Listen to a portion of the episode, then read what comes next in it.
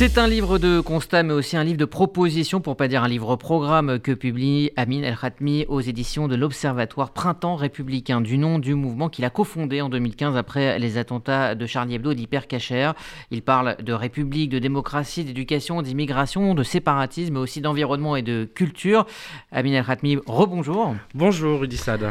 Merci d'être avec nous aujourd'hui sur euh, RCG. Alors c'est un livre de propositions, on va les détailler, mais vous vous appuyez également sur des rencontres. Hein, euh, vous dites en conclusion que la pandémie a souligné toutes les failles d'un pays englué dans des querelles où l'État vacille à force de tourner le dos à ses valeurs et à ses fondamentaux. À cette France que vous avez sillonnée pour préparer ce, livre-programme, dans quel état l'avez-vous trouvé ben, c'est, euh, je me suis beaucoup concentré sur euh, ce que j'ai appelé la France des sous-préfectures, avec une expression un peu, pas caricaturale, mais qui visait à, désigner cette France périurbaine cette France rurale, cette France, pardon, d'une certaine manière, qui était celle des Gilets jaunes du début, ceux des ronds-points, euh, pas euh, tous les euh, salauds à la fin qui saccageaient Paris et qui étaient antisémites et complotistes, mais ceux du début, c'était qui? C'était souvent des mères de famille seules, souvent des travailleurs, des salariés qui disaient on veut vivre dignement des fruits de notre travail. On ne demande pas plus d'aide, on ne demande pas plus d'assistanat, on ne demande pas plus de droits,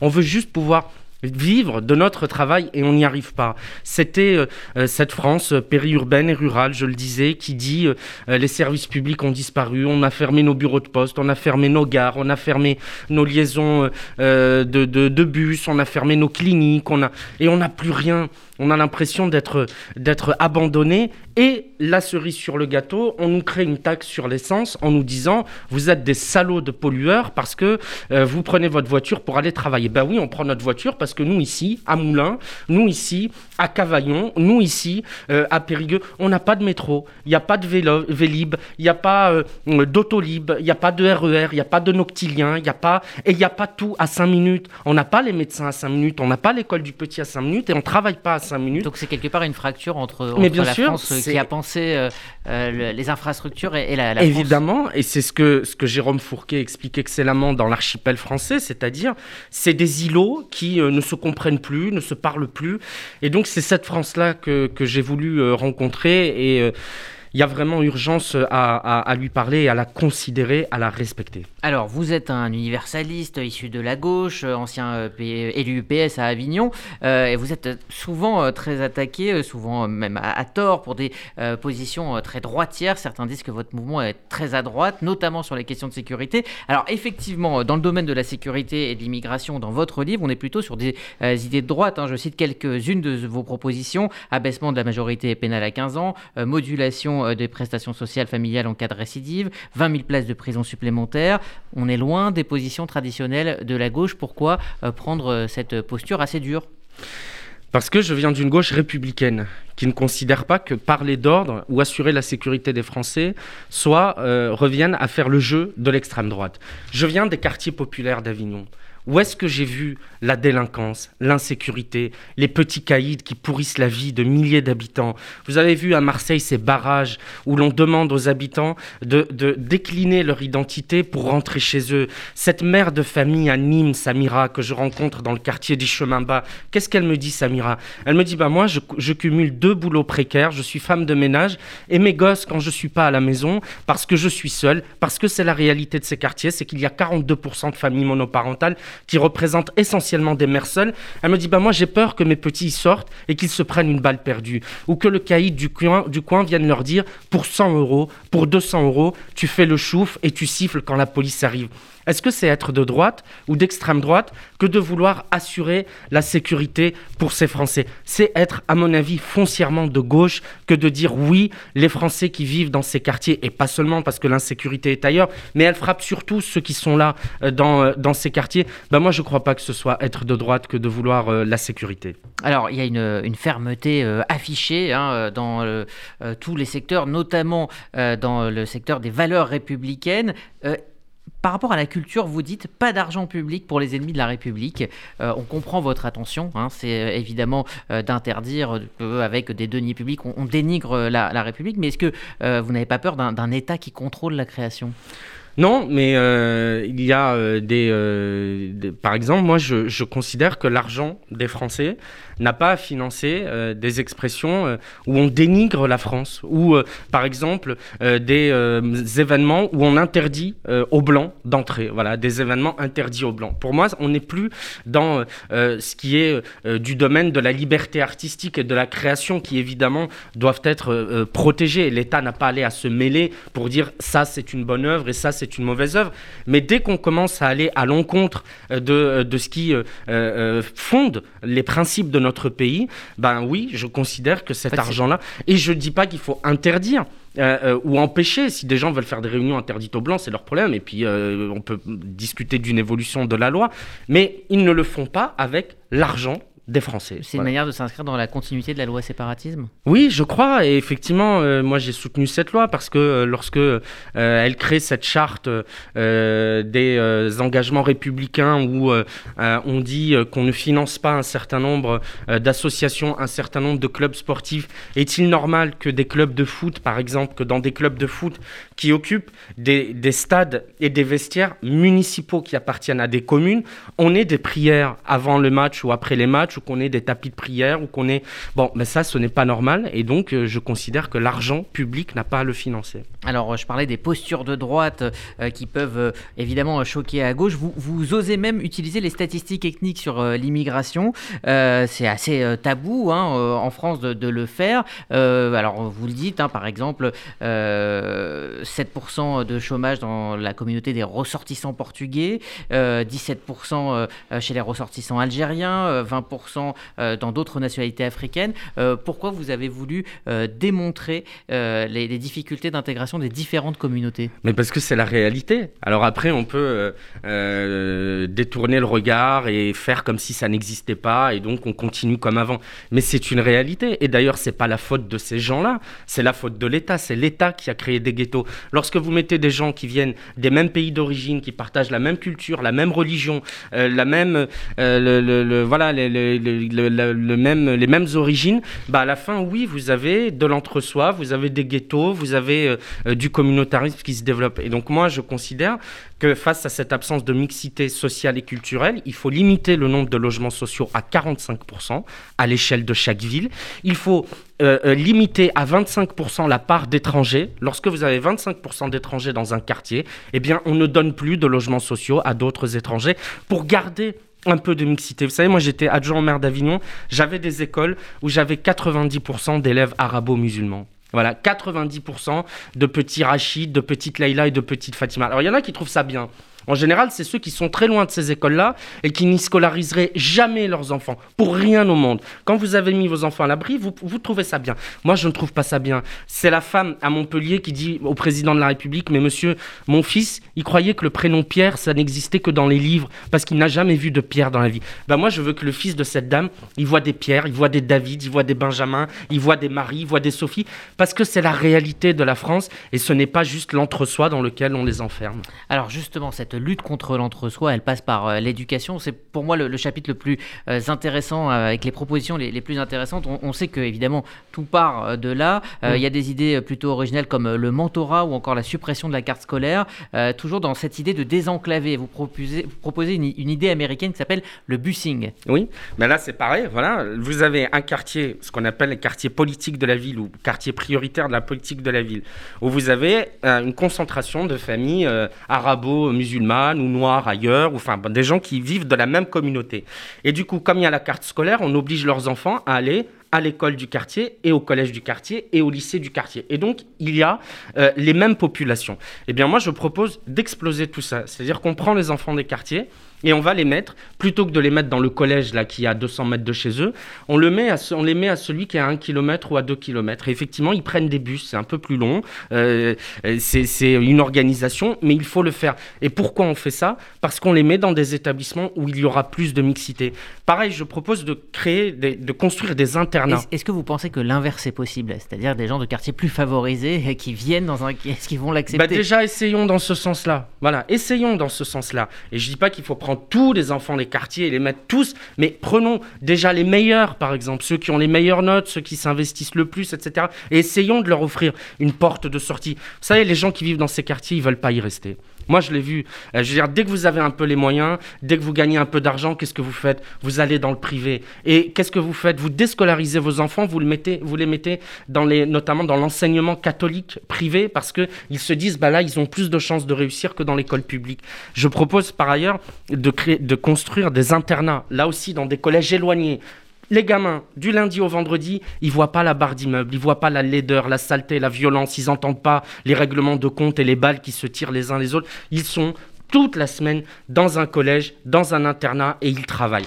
Bah ça, si quelqu'un veut oser me dire les yeux dans les yeux que c'est d'extrême droite, je suis prêt à en débattre avec lui. Alors, euh, pour bien comprendre justement cette idée euh, de désenclaver, vous expliquez, et, c'est assez vrai, euh, prenez cet exemple des stages de troisième. là aussi, ils n'ont pas le même impact selon le, territoire et la classe sociale. Vous expliquez qu'un stage de troisième pour ben un, élève favorisé, il va découvrir des choses, alors que le stage de troisième, quand on est dans un quartier difficile, c'est souvent sans intérêt. Bah oui, parce que lorsque vous êtes fils de médecin ou d'avocat, qu'est-ce qui se passe?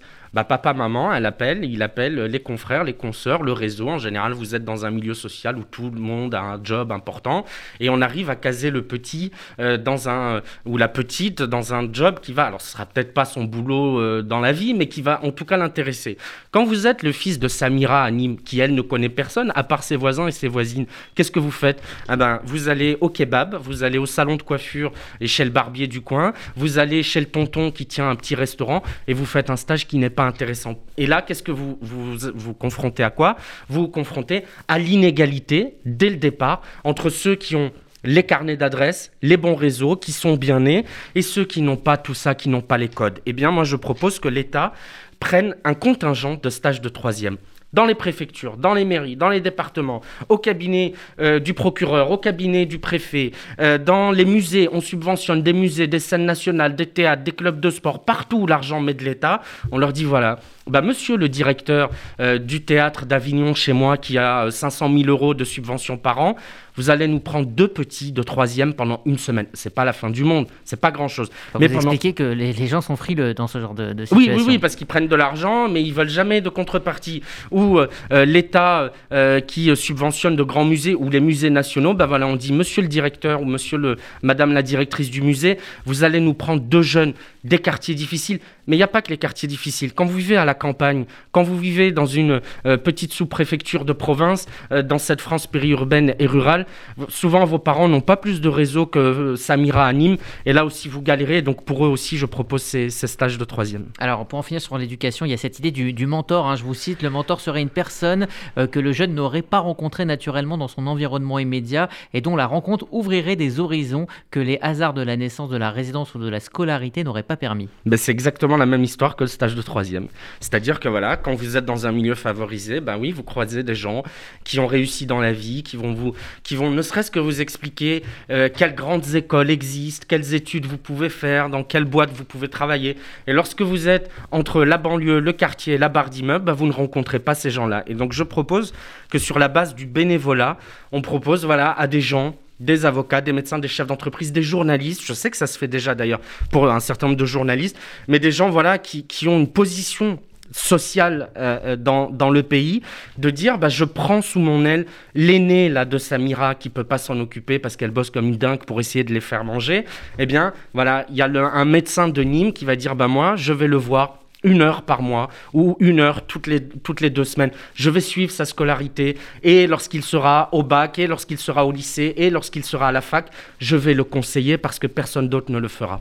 Alors au niveau du projet de société euh, et de l'économie, hein, vous évoquez euh, ce que vous appelez la France du back-office, les infirmiers, les livreurs, les femmes, hommes de ménage. Vous dites que c'est une partie euh, méprisée de la société. Vous prenez l'exemple de votre rencontre avec Fatoumata, elle était en seconde ligne, victime du, du Covid. cette, cette France, il faut euh, euh, savoir euh, lui donner plus de droits et, on va dire, considérer sa pénibilité Bah oui, parce que c'est des gens qu'on ne considérait pas, qu'on ne regardait même pas. Et qu'est-ce qui s'est passé le 17 mars 2020 au moment de l'annonce du confinement?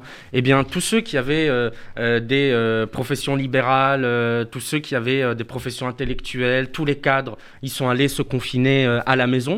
Et qui est resté euh, dans les métros euh, venant de la Seine-Saint-Denis ou dans les RER Les caissières, les agents de sécurité sécurité, les femmes de ménage, les livreurs, les chauffeurs routiers.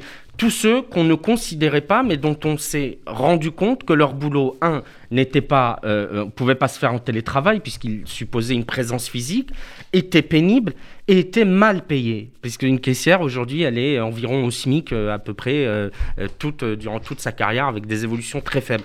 Et donc oui, je propose une prise en considération de la pénibilité, une augmentation des salaires qui ne peut pas être décidée par l'État, j'en suis bien conscient, mais on peut à minima pousser les partenaires sociaux par la négociation à augmenter les salaires, et puis des protections pour notamment vous savez, euh, tous ces livreurs euh, d'Uber Eats, euh, de Deliveroo qu'on voit devant les restaurants, devant les McDo, devant, eh bien, eux, ils sont payés à la pige, si je puis dire. Vous que le temps d'attente n'est pas. Voilà, c'est-à-dire qu'entre deux courses, leur temps d'attente, leur temps de transport, leur temps n'est pas payé. Et donc, il faut pousser à ce que ces temps d'inactivité, mais qui en réalité, ils ne sont pas inactifs, c'est juste qu'ils attendent une commande, soit, leur soit payé.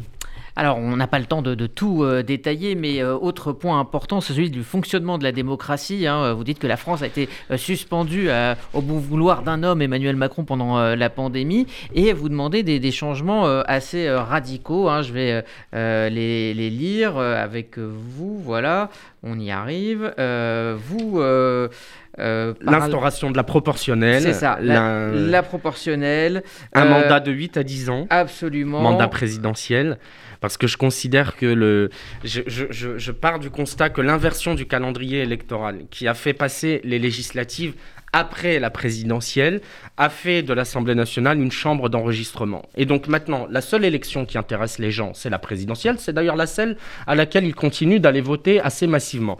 Et sitôt le président élu au mois de mai de l'année, euh, on laisse passer l'été et en septembre, on commence tous à spéculer euh, sur est-ce qu'il va se représenter, est-ce que euh, qui va se présenter pour la gauche, est-ce qu'il y aura une primaire à droite. Bon, tout ça ne ressemble à rien et, ça dure cinq ans. Donc je propose effectivement ce mandat de, de 8 à 10 ans pour laisser au président le temps long pour décider. Que vous n'avez pas le sentiment de revenir à l'ancien monde? Euh, Vous êtes pour aussi le cumul des mandats? Mais oui, je Il a été supprimé oui, je suis pour euh, le cumul des mandats parce que, voyez-vous, euh, Rudy Sada, je pense que la politique, c'est. Alors certains disent c'est pas un métier, c'est en tout cas, ça appelle une expérience. Moi, je ne crois pas à cette idée que des gens sortis de nulle part, vous savez, la fameuse société civile, et comme ça, on les bombarde du jour au lendemain députés. Ça, c'est une critique au, macronisme. Bah, bien sûr, mais sauf que le macronisme, il a créé des monstres. Enfin, pardon, quand on voit l'Assemblée nationale Martine Vonner qui est, euh, qui est complotiste, qui est anti-vax, Joachim Sanforget euh, qui est complètement fou et qui déshonore son mandat, et je pourrais vous en citer une dizaine comme ça.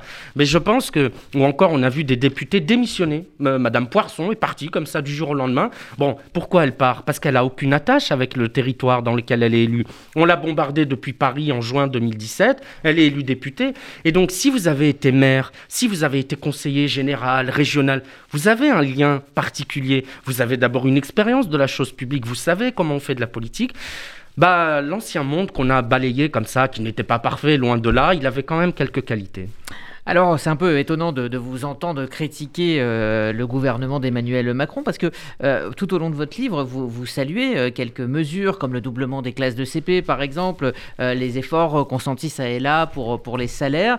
bon, vous allez souvent hein, dans le sens de ce gouvernement. maintenant, la, question qui se pose et que vous posez finalement à la fin du livre, c'est comment faire vivre ces idées ces propositions. Est-ce qu'il va falloir aller à cette présidentielle? Je ne vais pas vous demander si vous allez porter une candidature pour 2022. Mais euh, si Emmanuel Macron vous demandait de participer à un, gouvernement après 2022, est-ce que c'est euh, le genre de choses que le printemps républicain et vous en tête donc accepteriez? Mais si euh, Emmanuel euh, Macron euh, s'engage sur la base d'un certain nombre des propositions qui sont dans ce livre, s'il accepte de renverser la table sur la question des banlieues, comme je le propose, avec une politique radicale et pas simplement le saupoudrage comme on le voit depuis 40 ans, il n'en est pas responsable. Si Emmanuel Macron est prêt à s'engager sur les propositions en matière de sécurité, de justice, pour une réponse pénale plus forte, parce qu'on voit bien qu'il y a un souci à la fois d'insécurité de, des mineurs, euh, et, de délinquance, bah oui, moi j'ai aucune raison euh, de ne pas le soutenir, mais c'est à lui de dire s'il se reconnaît dans ce projet euh, républicain et s'il est prêt à clarifier sa position sur ces sujets et pas rester dans une forme de et en même temps qui fait plaisir à tout le monde. Alors vous vous êtes censé incarner la gauche aujourd'hui, mais c'est quoi d'être de gauche en 2021 D'être de gauche en 2021, c'est euh, euh, rester universaliste, c'est rester euh, féministe, c'est rester, c'est être attaché à l'ordre, à la sécurité, à l'autorité de l'État, et c'est en même temps vouloir aider ceux qui sont victimes d'injustice, aider ces travailleurs précaires, ces femmes de ménage, ces caissières qu'on a vues pendant le Covid, aider les enfants de nos banlieues à s'en sortir, parce que oui, ils font face, et on peut lutter contre les discours victimaires, mais reconnaître qu'ils font face à des difficultés et qu'ils doivent euh, qu'ils doivent en faire plus que d'autres pour s'en sortir. C'est aider ces familles monoparentales, je l'ai cité tout à l'heure, et ces mères seules qui élèvent ces enfants dans ces mêmes quartiers. Être de gauche, c'est considérer cette France rurale, périurbaine, ne pas la mépriser, ne pas avoir de mépris de classe, comme l'a dit Yannick Jadot en parlant des Verts. Moi, je n'ai pas de mépris de classe pour les petites gens, pour les gens qui ont peur de l'islamisme, qui ont peur de l'insécurité, ce que mon ami Laurent Bouvet a appelé l'insécurité culturelle et qui a été balayé d'un revers de la main par euh, des, sachants parisiens. Oui, une gauche populaire, républicaine, qui aime la France, qui est sociale, féministe, universaliste et écologiste. C'est la gauche qu'on essaye euh, d'incarner. Ce livre est sorti il y a quelques jours. Quel accueil avez-vous reçu avec ce livre? Bah pour l'instant, euh, plutôt positif. Euh, voilà, je, vais commencer euh, des séances de signature. Je vais me rendre à Bruxelles en octobre, à Tel Aviv en novembre, pour rencontrer les Français vivant en, en, Israël. Et puis, je vais aller partout dans le pays pour, pour porter ce livre. Vous savez, moi, il est résumé par les trois noms auquel je l'ai dédié en début de livre. Je l'ai dédié euh, à euh, Sarah Halimi parce que je voulais mettre un nom et un visage sur le combat contre l'antisémitisme qui est un des marqueurs du printemps républicain. évidemment, derrière Sarah Halimi, il y a Ilan Halimi, il y a l'hypercacher, il y a toutes les victimes. J'ai voulu le dédier euh, à Samuel Paty. Et derrière Samuel Paty, derrière cet enseignant assassiné pour avoir expliqué la liberté d'expression à ses élèves, il y a un hommage à Mila, il y a un hommage aux morts de Charlie Hebdo et à tous les autres. Et j'ai voulu le, le dédier à Éric Masson, le policier tué à Avignon, parce que oui, il y a euh, des femmes et des hommes qui portent, euh, qui portent euh, nos couleurs, notre drapeau. Et derrière Éric Masson, je pense à Imadi Benziaten, tué par Mohamed Merah. Je pense à tous ceux qui ont été assassinés parce que policiers, gendarmes ou militaires. Voilà les combats du printemps républicain. Merci Amin El Khatmi, ça s'appelle Printemps républicain aux éditions de l'Observatoire, un livre, programme plein de, de constats mais aussi de propositions. Merci d'avoir été avec.